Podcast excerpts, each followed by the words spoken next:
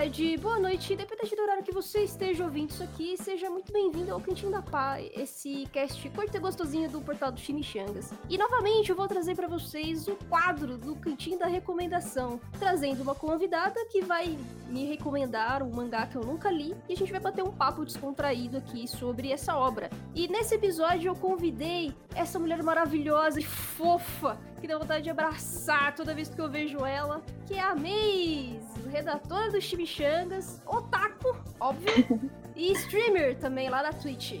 Olá, Maze. Olá, Paloma. Muito obrigada por essa oportunidade. Primeira vez que eu tô participando de um podcast, então acho que vai ser uma experiência bem única e divertida. E é logo junto com você, né? Que também é outra mulher maravilhosa. Então, muito obrigada. eu adoro gravar esse de recomendação porque todas as mulheres que que gravam aqui comigo, a gente fica nessa boiolice o tempo inteiro, sabe? ah, não, é você que é incrível. Não é você, não é você.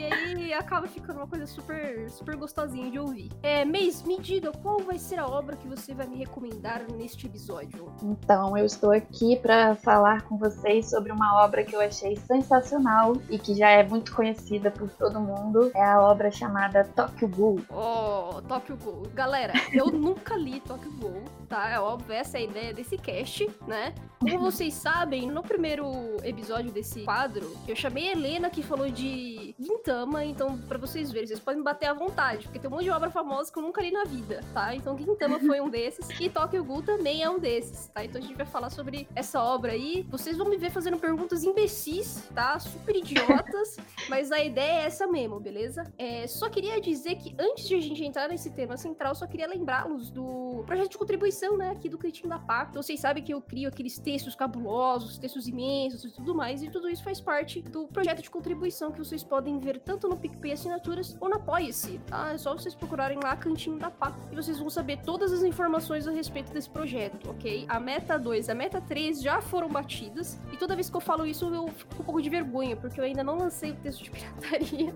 e o, o de pós-verdade já foi batida e eu tô aqui ainda sem entregar essas coisas pra vocês, mas só que tá, tá rolando, beleza, gente? Eu vivo, vivo dando essas notícias tanto no Twitter, no Discord pros assinantes do Cantinho da Pá, que o projeto tá rolando. Tô fazendo as leituras, tô fazendo todas as anotações e esse, esse texto vai sair, vai sair gostosíssimo, beleza? E como sempre, eu vou falar o nome dos assinantes, tá? Que já contribuem para esse projeto. São eles: Felipe da Paz, Iago Badaró, Mikael Bueno, Mauro Weber, Bruno Komatsu, Marcelo de Oliveira, Larissa Kaori, Lucas Kevin, Lucas Costa. Agradeço imensamente a ajuda de vocês, vocês são maravilhosos. E agora vamos pro cast central e vamos conversar com a Mace. Bora!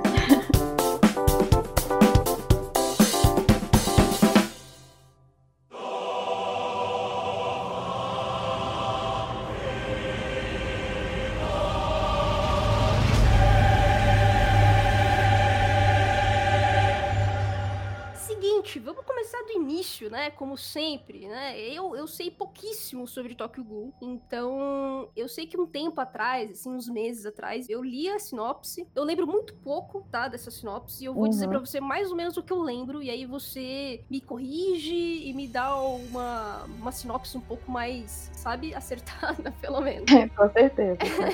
o que eu tinha lido na época era que era uma história que lembrava um pouco essa questão de vampirismo, assim, sabe? Não, não exatamente vampiro propriamente dito, mas é, o protagonista ele sofreu uma, uma uma certa, um certo fenômeno na vida dele em que ele não consegue mais ser um humano comum, né? Uhum. E aí ele meio que se tornou essa criatura aí que eu não sei o nome, provavelmente deve ser Ghoul ou alguma coisa do tipo, não sei. É, me lembrou muito essa ideia de vampiro, vampirismo e papapá. Eu tô certa, eu tô cagando pra caceta aqui. Assim, quando eu penso nas criaturas criadas pelo Ishida Sui, que é o autor, uhum. eu associo também não só a vampiros, mas porque eles bebem sangue, né, e tudo mais. Mas eu também associo um pouco a zumbis, porque eles comem, né, é, os seres humanos. Não é só beber o sangue, então é algo mais ali. E você pensa, na verdade, em várias criaturas, mas ao mesmo tempo é isso que chama a nossa atenção em Tokyo Ghoul que o autor conseguiu criar uma criatura única, diferente. E justamente por colocar essa questão da racionalidade, que eles são racionais, sabe? Mas é uma questão de sobrevivência, eles precisam comer e a única carne que o corpo deles aceita, que não rejeita, é justamente a dos seres humanos. Qualquer outra tem um gosto muito horrível e eles não conseguem digerir. A única coisa que eles aceitam assim é café, mas não dá para viver de café, né?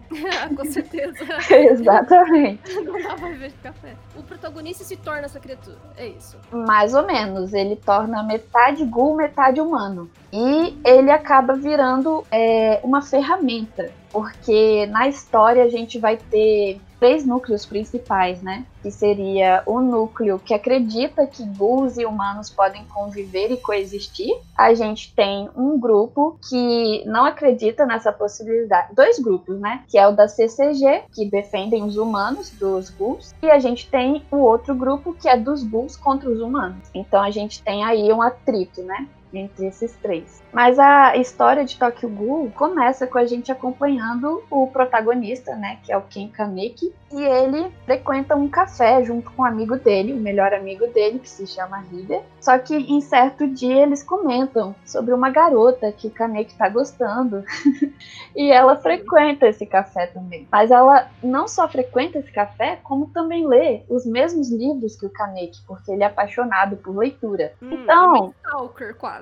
Exato. Hum. Então acaba virando a garota dos sonhos dele, né? Na cabeça dele. Mas é engraçado que o melhor amigo dele já chega e fala: Cara, desiste, olha ela. É muita areia pra você. Sei. Acaba que conversa vai, conversa vem, eles marcam um encontro. E, exato, as coisas dão certo, ele nem acredita, surreal, né? E aí, ser verdade.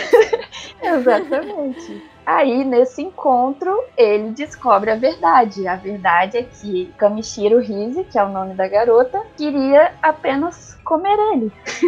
Ah, É. né? Comer, comer Exatamente.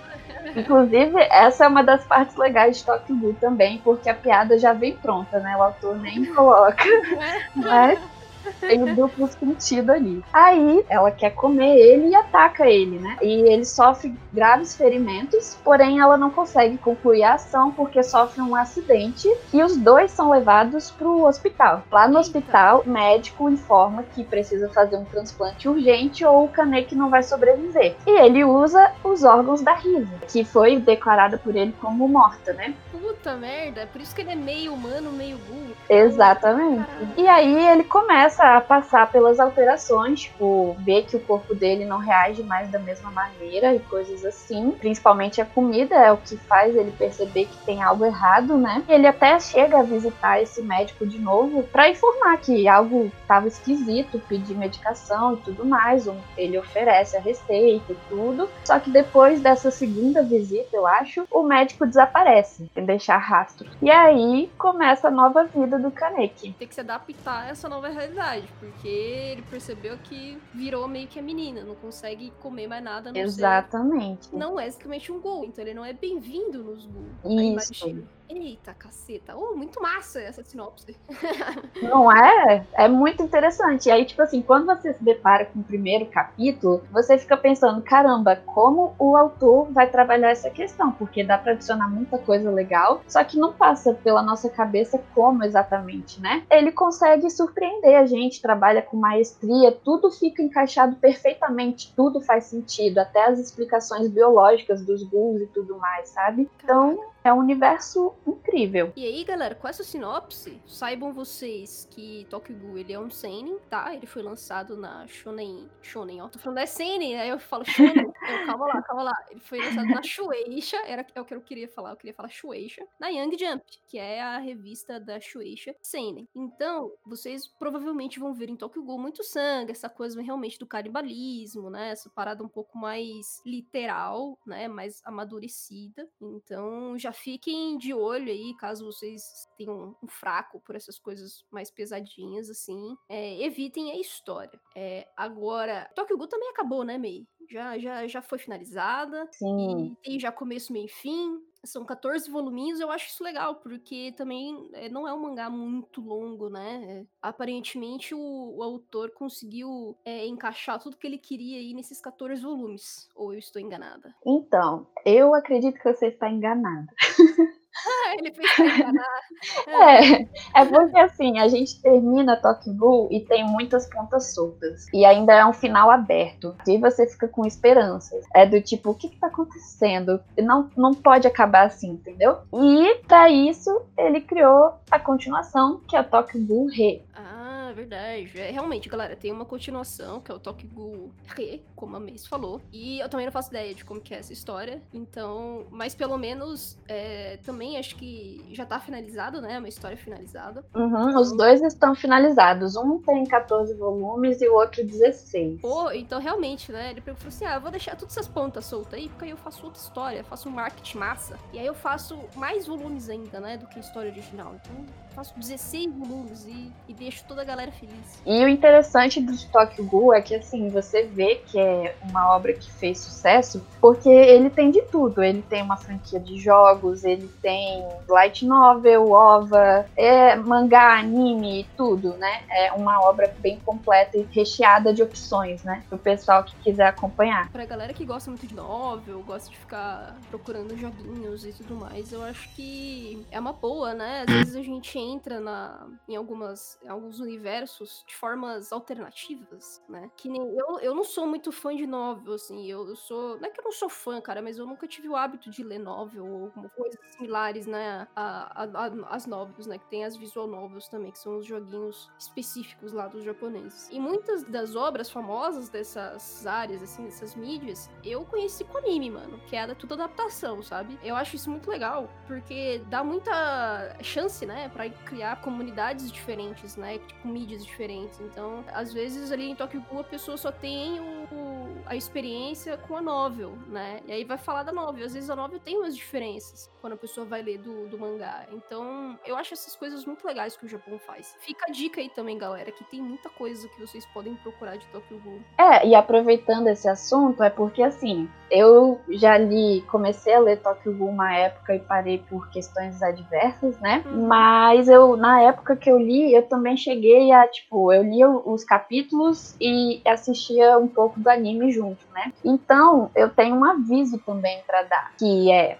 Caso você esteja entrando no mundo de Tokyo Ghoul agora, vai ser o seu primeiro contato, é recomendável que você comece pelo mangá. O anime, ele corta muita coisa, você não entende a profundidade dos personagens, você fica meio à mercê, assim, meio perdida, a história parece muito rápida e confusa. Não é recomendável você começar por ele, mas caso você não seja muito fã de mangá, assiste. A, a, a visual, o visual é legal, é interessante, mas você vai perder boa parte da obra. Muita coisa que tem no mangá não tem no anime. Então fica a dica. Cara, é uma tristeza esse tipo de coisa, porque eu tenho outros amigos também que gostam bastante de Tokyo Ghoul e, e falaram um pouco sobre isso também, de como o anime é muito diferente do mangá. E eu fico bem triste com isso, porque eu tenho muitas, muitos mangás que eu amo de paixão, né? Eu vivo fazendo divulgação de Claymore, por exemplo. Acho que eu sou uma das maiores de Claymore, de tanto que eu falo dessa história. Mas só que eu acho que é, é similar, entendeu? Porque você tem uma profundidade dos personagens, do universo ali no mangá, e no anime isso é muito perdido, porque muita coisa é cortada. E ainda eles fizeram um final alternativo, eu não sei como é em Tokyo Ghoul, se tem realmente um final que parece com o mangá, ou se também eles fizeram uma coisa diferente. Mas isso muda muito, né? Muda o ambiente que o autor quis ali expressar, é, toda a profundidade dos personagens, a narrativa. É foda, né? E por isso que eu acho até que as adaptações atuais, eles estão tentando ser mais fiéis à obra original exatamente por isso, entendeu? Para que aquela vibe, né, dos leitores se mantenham, né, pra, pra quem for é, assistir os animes. Então, pô, é, você pega Haikyuu, por exemplo, não sei se você já viu Haikyuu. Bem, eu vi até a terceira temporada. Ah, então tá, tá em dia. Apesar de você ter, né, mudanças é, no visual e tal, para você também ter um apelo maior, assim, com adolescente, né, no anime, porque o traço do mangá é um pouco mais diferente, ainda é muito bom, porque eles mantêm muitas coisas do que acontece no mangá, sabe? Mantém aquela emoção, a tensão dos jogos. Então, assim, não, não tem muita diferença, sabe? Se você quiser esperar pelo anime, cara, tá beleza. Porque muito provavelmente eles vão manter essa fidelidade e vão chegar até o fim, né? Da história. Uhum. E caso você seja uma pessoa impaciente, como eu sou, você vai direto pro mangá e seja feliz, né? Então você tem essas opções. Agora, em Dokugou, galera, é o que o Mamei falou. Se você já tá nesse meio otaku e tudo mais e acompanha alguns títulos em mangá, procura o Tokugou em mangá primeiro, para depois você ter experiência com o anime, porque aí você consegue fazer essas associações, entender essas diferenças e dar o valor, né, necessário para a obra. Que eu acho que isso também é importante, né? Por exemplo, vai, vamos falar de Claymore, pô, mano, é uma tristeza. Você vê a Funimation dublando Claymore e fala, pô, velho, o anime é meio fleira, sabe? O mangá é um milhão de vezes melhor. Tem final, e o final é condizente com a história tudo faz sentido, e aí no anime nada disso faz sentido, sabe? É tipo, é como se fosse só realmente uma obra que foi usada para divulgação completa, sabe? Não exatamente para você consumir ali uma mídia cultural e, enfim, né? Você se divertir, aprender com aquilo e tudo mais. E ainda no mangá como Tokyo Ghoul, porque assim, você tem muito, muito sangue, muita morte, muito trauma, muita tristeza, assim. E quando você não entende as motivações dos personagens, fica difícil se apegar pegar eles, você acha que é matança por matança e você acaba não entendendo o universo todo de Bull, sabe? Que é muito mais do que isso. É, é uma batalha em que não tem vencedores, mas eles meio que precisam continuar lutando porque os dois lados estão lutando por sobrevivência e pelas pessoas que amam, sabe? Mas no anime não traz muito esse sentimento, não fica é muito a flor da pele, sabe? Você não sente tanto quanto sente no mangá. Então é bem triste mesmo não poder ter essas mesmas sensações e compreensões. E aí, galera, para quem quiser consumir, inclusive, o mangá, Panini lançou aqui também no Brasil. Eu não quero fazer uma divulgação gratuita da Panini, ok, gente? A Panini fez cagada esses dias aí que elas foram, é. foram imprimir Tokyo Ghoul, e aí, ao invés de reimprimir com a folha, com a folha mais atual e com o preço atual que os consumidores pagaram, ela vai lá e entrega um, os mangás papel jornal. Papel jornal, que até então estavam todos esgotados, né?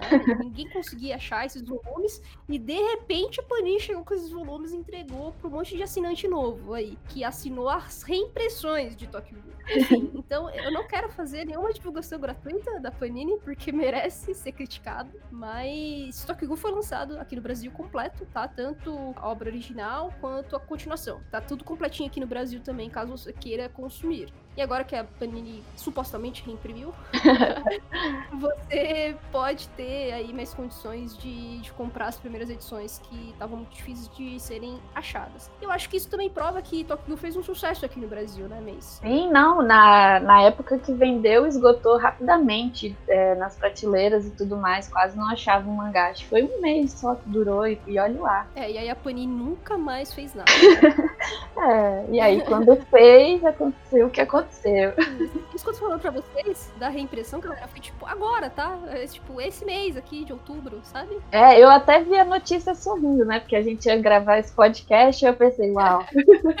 e ainda, eu, assim, também não é pra puxar saco, mas assim, as obras aqui no Brasil, eu achei elas muito bonitas visualmente falando, e as capas não são espelhadas, então você tem duas artes diferentes, são bem legais, bem maneiras. O visual de Tokyo Ghoul é incrível. Inclusive, eu ia falar disso, que é, geralmente anime cria marcas, assim, né? Tipo, tanto de frases quanto de visualmente, por exemplo, Shingeki, que tem o casaco, o símbolo do pessoal lá. E Tokyo Ghoul tem muito isso, com as máscaras, ainda mais em tempos de pandemia, as máscaras, até mesmo o visual do Kaneki em si, quando ele vira um Ghoul, que ele fica com cabelos brancos, os olhos avermelhados e coisas assim. Então, tipo, visualmente ele é muito marcante em tudo, né? Hum, então, falando disso, do, do, do visual, cara, as capas são maravilhosas, né, cara? O, o autor, que é o Ishida Sui, cara, ele desenha também, né? Ele é um artista. Cara, é. É, assim, eu só tenho pelas capas, né? Como eu nunca abri os mangás para ler, eu não sei como que é dentro do, dos mangás e a gente sabe que às vezes as capas enganam um pouco, né? Nem tudo é o que tá na capa ali. É, a arte das capas são incríveis, né? É, queria ver se, se, Queria ver com você se realmente as artes são, tipo, absurdamente bonitas também dentro do, do mangá. E o autor, ele consegue fazer diferenciações, sabe? Tipo, você consegue diferenciar o protagonista de outros personagens. Não é tudo um traço muito igual. Então, para mim, o traço do Suicida é, merece muitos elogios. E é um traço que você consegue acompanhar o desenvolvimento, porque enquanto você lê, você vai vendo que ele melhora bastante. Ele é bem melhor em questões de mostrar as cenas de dor, de sofrimento, de peso, as cenas sentimentais, sabe? Tem muitos momentos ali que você vê aquele quadro visual assim e você fica meio perplexo e pensa: caramba, é uma obra de arte. Olha isso aqui, tá perfeito. Porém, em questão de cenas de luta, eu me senti bem perdida em vários momentos. Eu não sabia o que estava acontecendo ali, eu não sabia quem era quem, eu não sabia o que, que era Kaguni, que seria as armas dos Bulls, né? Uhum. Eu não conseguia visualizar, eu tive que ficar uns bons tempos ali pensando, encaixando quebra-cabeça. Mas tirando esses momentos, num geral, é uma arte incrível. Incrível, incrível. Cara, isso é, é, é foda, porque é, fazer arte de movimento, tudo que envolve movimento, e ainda mais luta, que é sempre. É, tem sempre uma dinâmica diferente, é, cara, é, é foda mesmo, viu? Não é fácil uhum. você fazer esses desenhos. E eu vou até dar um exemplo. Eu, eu tive essa mesma confusão que você tava me relatando quando eu li Trigun. Trigun foi um, é um anime que eu acho que é maravilhoso, é ótimo, uma ótima indicação para quem tá querendo entrar um do, do, dos animes. É já um anime mais antigo, sim. Acho que dos primeiros anos, dos anos 2000, provavelmente. Então tem uma estética que é diferente. Mas no mangá, que é a obra original, meu, é tudo um rabisco a luta.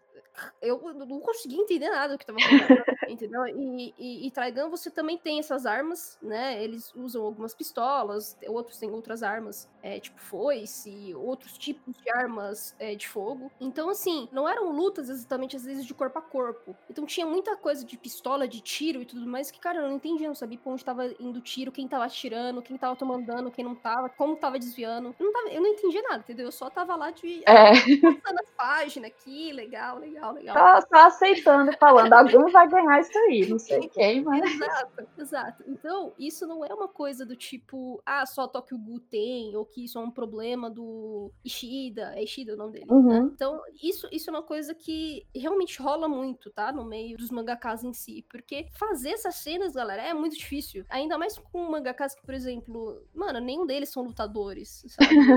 Muitos não sabem exatamente uma dinâmica de luta e tudo mais. Então, é difícil mesmo de fazer. Agora, uma pergunta que eu também tenho para te fazer, mas é sobre as personagens femininas. Você, você gostou delas? Teve, teve alguma que você é, que te chamou mais atenção? Elas têm os desenvolvimentos legais? Como é que é isso aí? Eu vou te responder isso, só deixa eu acrescentar uma coisa da arte dele que eu ah. esqueci. Ah. É a questão dos balões, que ele às vezes alterna entre branco e preto e, e faz bordas que meio que se mexem, bordas mais grossas, dão mais intensidade ainda para a cena. Ele trabalhou muito bem com isso também e deixou tudo muito marcante. Tipo, é uma boa experiência. Isso é legal, isso é legal. Essa questão dos balões eu acho muito massa também. Não sei se você tá acostumada a isso, né? A, a ver esse tipo de coisa. Mas normalmente as, as, editoras, quando vai fazer realmente a produção do mangá e tudo mais, é, eles entendem muito bem, sabe? Essas questões de, de balão, quando é, o autor prefere fazer essas diferenciações. Então, às vezes, se muda a fonte, você muda a grossura das coisas para que a, a, intensidade daquela cena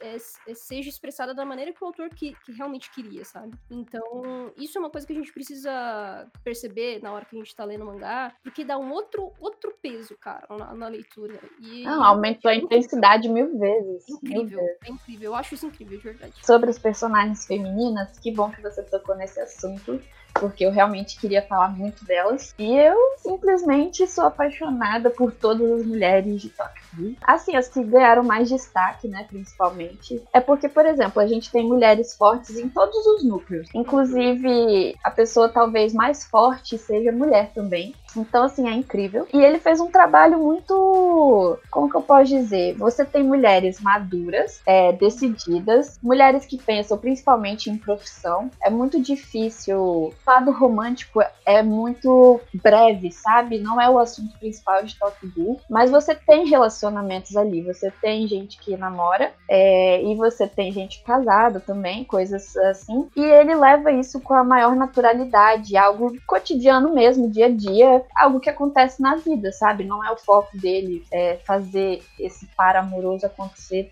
em tudo, entendeu? Então isso enriquece muito as mulheres do mangá. Claro que tem uma ceninha ou outra que meio que, né, dá um foquinho ali no corpo delas, mas é muito raro e não é muito gratuito, assim, né? Não me incomodou mesmo. E elas são fortes em inteligência, força física também. A Kamishiro Rize, simplesmente uma personagem muito bem construída. Ela é uma das primeiras que aparece e mesmo tendo poucos momentos assim, consegue ser muito marcante, tanto visualmente quanto no jeito, né? Uhum. Tem outra que eu gosto muito que ela faz parte do CCG, o grupo Antigul. Ela até tem um pouco esse lado amoroso assim, porque puxa para um lado romântico uma hora. Ela assim, ela é focada mesmo em subir na carreira, né? Então você vê ela ali se esforçando, é, batendo de frente com o superior dela então, assim, são mulheres que não deixam barato, né? Não são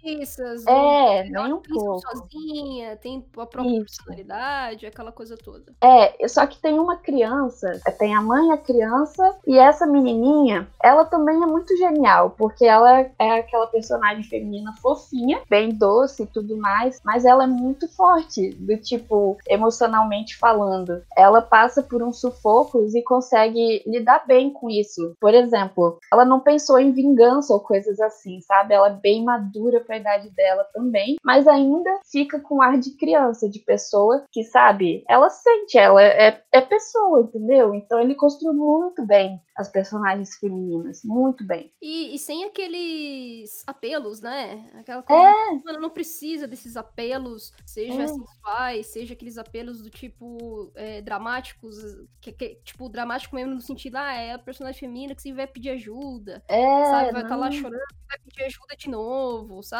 Vai estar tá lá toda é, vulnerável e.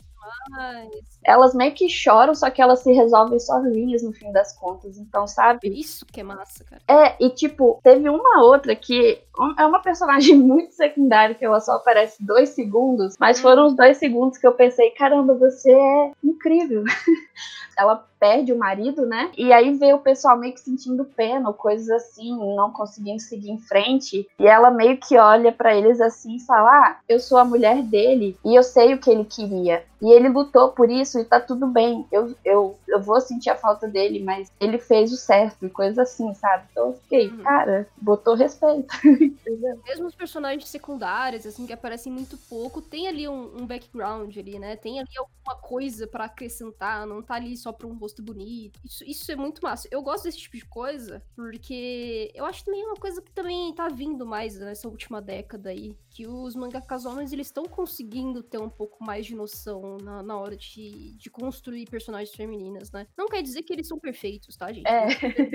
Eu tô querendo dizer que, tipo, eu que, que leio mangá há muito tempo, eu venho percebendo um pouco dessas mudanças, sabe? Às vezes são mudanças sutis, mudanças na, na hora de você fazer o traço daquela personagem. E às vezes é um diálogo que muda as coisas todas. Então, é, tudo isso é muito importante, sabe? para mostrar que existe ali sim uma igualdade entre, entre os personagens, sabe? Não é porque o protagonista é homem que personagens femininos todos vão estar abaixo dele, sabe? Então, esse tipo de coisa tem mudado nos últimos anos. E, e ter um exemplo como Tokyo Ghoul é legal, porque Tokyo Ghoul fez muito sucesso com adolescente também, né? Você vê esse pessoal mais jovem consumindo esse tipo de coisa que é mais modernizada, né? Que tá ali conversando mais com, com os dias atuais, até mesmo sociedade japonesa, que nem pô, você falando da, da personagem que busca é, se, se tornar mais é, na hierarquia profissional, né? É. Pensar na sua carreira profissional ali. E isso é uma coisa, sabe, tipo, recente no Japão, né?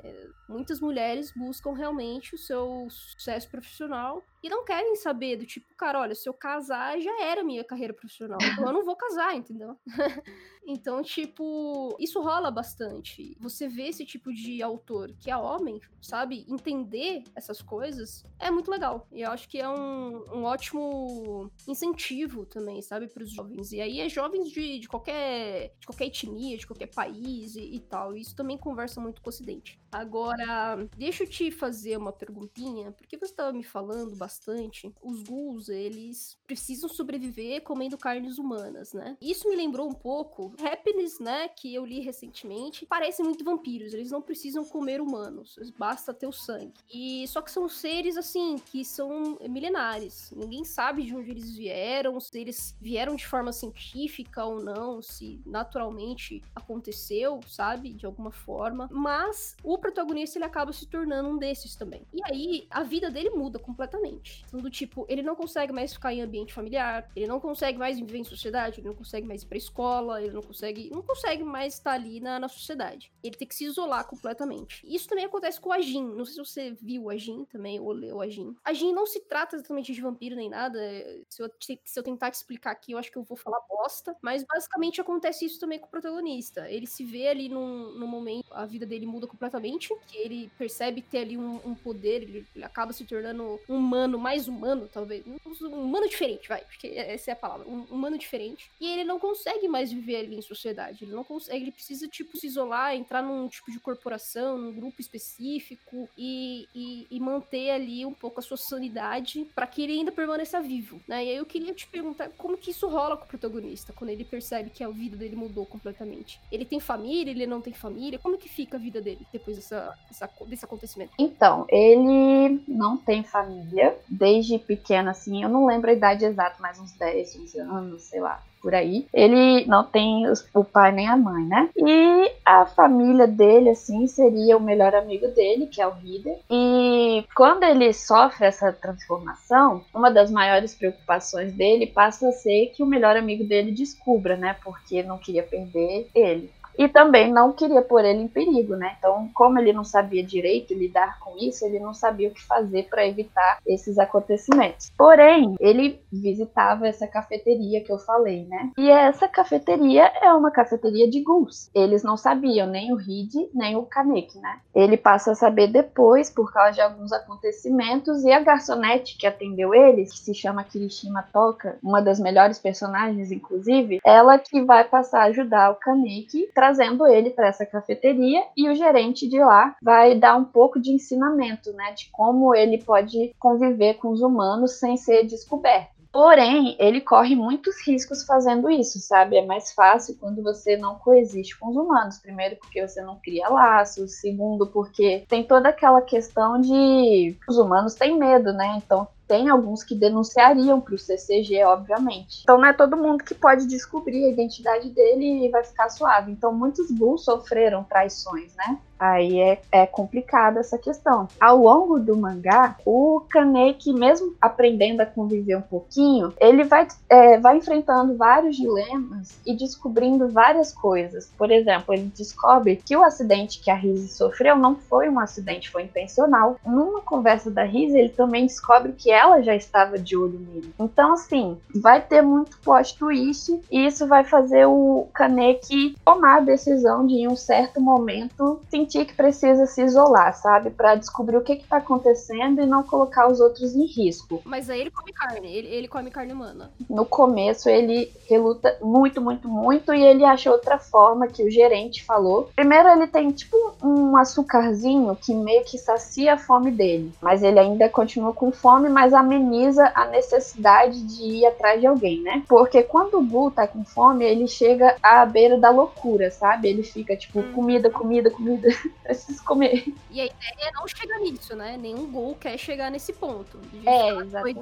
E sair matando a galera. É, não tem Gus que não ligam, tipo, já se acostumaram e falaram, olha, eu sou um Gu, eu sou assim, eu vivo assim, vou comer. Entendi. Eu tô nem aí pros humanos, entendeu? Agora tem outros que são sentimentais, principalmente os da cafeteria Anteico, né? Que eles não querem, eles querem ter uma vida normal, eles querem ir pra faculdade, eles não querem ser excluídos. E a pessoa que mais passa por isso é a Kirishima Toka. Ela falou que ela quer se formar, quer, sabe, estudar, quer enfim, continuar com as amizades e tudo mais. E é legal de acompanhar a evolução dela. É outra mulher bem forte e que ajuda muito o Kaneki a se desenvolver, né? Isso é legal. Eu, eu tava em dúvida porque os outros mangás, né, que eu li mais ou menos na minha, você tem um, um corte, assim, é, radical. A, a, vida da pessoa, ela teve que escolher um lado. Por exemplo, de Happiness, o protagonista, ele também, ele reluta pra beber sangue, reluta demais. Só que chega um momento que, cara, ele só consegue sobreviver se ele tomar sangue, né? E o sangue humano é o mais, assim, é o que mais sacia, né, a vontade dele e que mantém ele mais são, digamos assim. Então, velho, não tem jeito, sabe? Chega um momento que, para sobreviver, ele,